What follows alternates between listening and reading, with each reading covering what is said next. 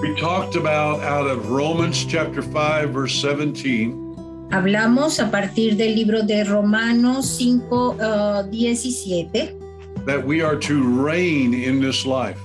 que hemos de reinar en esta vida, God, is, God has called us to rule porque Dios nos ha llamado a gobernar.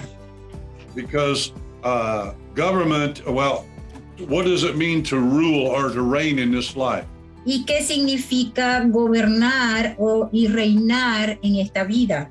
It means to rule. Significa It eh, means to, to be in control. reglamentar, establecer ese control. It means to govern. Significa gobernar. You see, we're not waiting on the world to govern. The world is waiting on the church to govern. Por lo que nosotros no podemos es- esperar que del mundo salga gobierno, más bien el mundo está esperando que la iglesia gobierne.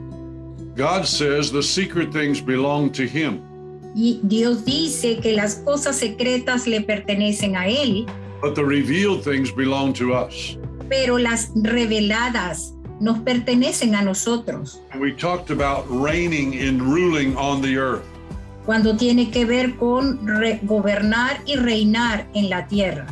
And so, if we're going to be uh, the apostolic church, Y si nosotros hemos de convertirnos en la iglesia apostólica, we have to demonstrate our ability to rule on this earth.